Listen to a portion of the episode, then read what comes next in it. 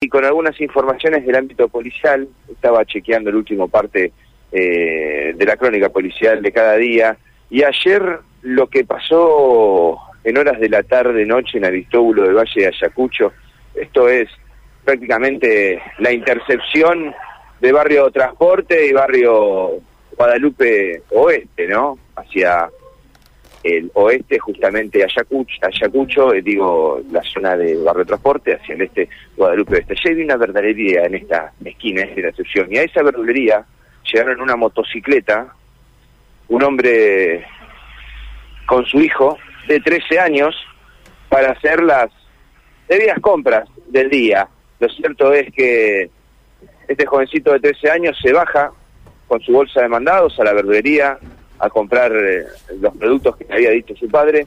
Y en ese interín, cuando el padre se queda con su moto, una Zanela modelo DAX de 90 centímetros cúbicos, esperando que termine eh, este chico, este joven, que no sabemos el parentesco, si es el padre o no, eso no lo tenemos detallado. Lo cierto es que en ese momento se le aproxima otro masculino junto a otro en otra moto, dos a bordo de una motocicleta, unas 110 cilindradas, y sin mediar palabra intenta sustraerle la moto a este hombre que estaba esperando al menor de edad que termine de hacer los mandados en la verdurería. Ante la negativa de este hombre, uno de los sujetos saca un arma de fuego y la amenaza. Rápidamente, la víctima de este intento de robo enciende la motocicleta y trata de, escaparse del lugar. ¿Qué es lo que pasa en esta zona transitada, repito, de Chacucho y Aristóbulo del Valle, dos populosos barrios que divide esta avenida Aristóbulo del Valle, Barrio Transporte y Guadalupe Oeste? Estos delincuentes empezaron a dispararle.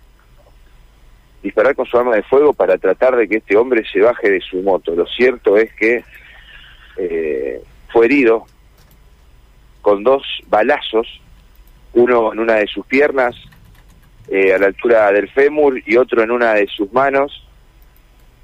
Cae este hombre unas cuadras, una cuadra, 100 metros más adelante, ante la salida de los comerciantes, de la gente, bueno, estos dos delincuentes en moto se dan a la fuga, no logran cometer el robo, pero una situación que realmente eh, puso dramatismo y en peligro a todo el barrio, a toda la gente que caminaba por esta zona y que estaba haciendo justamente eh, los mandados a esta hora de la tarde. Realmente... Una acción criminal, ¿eh? lo que pasó. Eh, Ana Laura Lloria, quien es la fiscal de homicidios, bueno, ya está a cargo de esta investigación y tratando de observar las cámaras de seguridad del lugar, si es que las hay, para tratar de identificar a estos dos delincuentes que salieron armados y por, y por su accionar dispuestos a matar, ¿no? Sí, una acción criminal, claramente, ¿no?